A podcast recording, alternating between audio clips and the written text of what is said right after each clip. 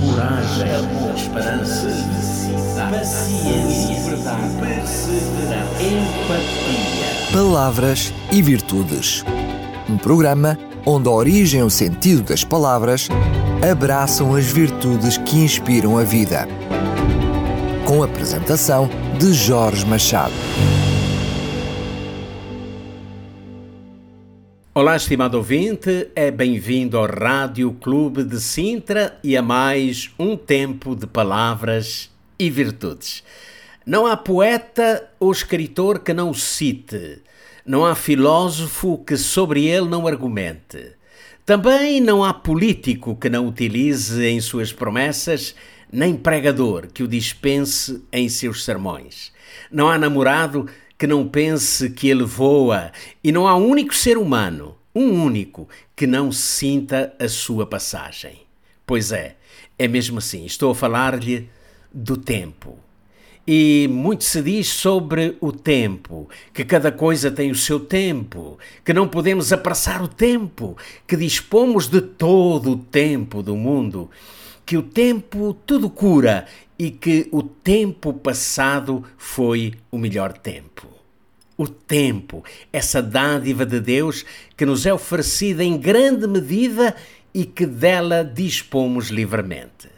Mas, como é nosso hábito, uh, vamos começar pela palavra. A palavra tempo, que no latim se escreve e se lê tempus, teve possivelmente origem no índio europeu tempos que significava ou que significa esticado ou alongado, traduzindo a ideia de algo que se prolonga invariavelmente.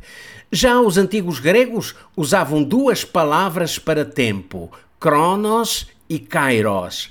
Cronos era usado como referência ao tempo quantitativo ou sequencial, ou o qual pode ser medido, seria o tempo na esfera humana. Já Kairos era por sua vez usado como referência ao tempo qualitativo, um momento indeterminado no tempo em que algo ímpar acontece, e esse seria o tempo de Deus.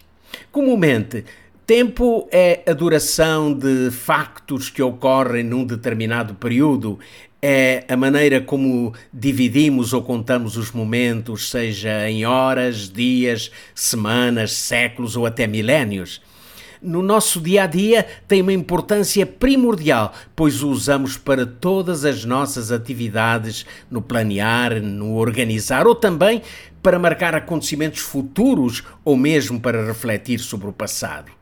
Dependemos em tudo do tempo, porém, ele flui uniformemente, sem qualquer mudança.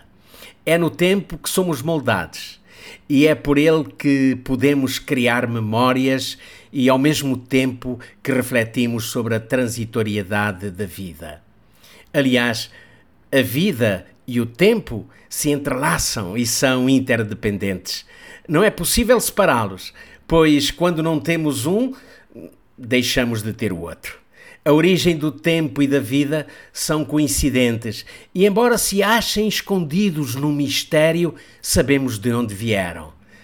Num tempo onde o tempo não existia, porque só Deus eterno existia, independente do tempo. O rei Salomão, conhecido talvez como um dos mais sábios entre os humanos, quando falava do tempo, falava também da vida ou da nossa existência. No seu livro Eclesiastes, no terceiro capítulo, ele discorria da seguinte maneira: Tudo tem o seu tempo determinado e há tempo para todo o propósito debaixo do céu. Há tempo de nascer e tempo de morrer, tempo de plantar e tempo de arrancar o que se plantou, tempo de matar e tempo de curar, tempo de derribar e tempo de edificar, tempo de chorar e tempo de rir, tempo de prantear e tempo de saltar, tempo de espalhar pedras e tempo de ajuntar pedras, tempo de abraçar e tempo de afastar-se de abraçar, tempo de buscar e tempo de perder, tempo de guardar e tempo de deitar fora, tempo de rasgar e tempo de coser, tempo de estar calado e tempo de falar, tempo de amar e tempo de aborrecer, tempo de guerra e tempo de paz.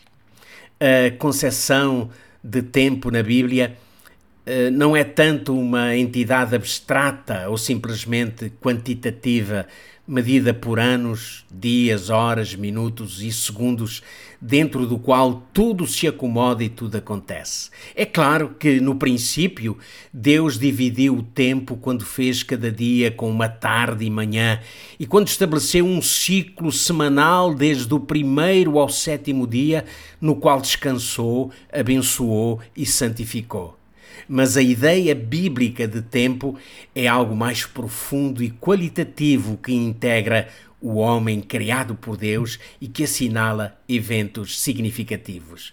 O primeiro memorial marcado pelo Criador foi o sábado, dia que estabeleceu para perpetuar o seu ato criacionista e nele receber do homem a perfeita adoração. Há uma permanente ligação do tempo ao ser e acontecer de cada coisa. Isso porque o tempo está repleto da presença de Deus que perenemente trabalha pela nossa salvação.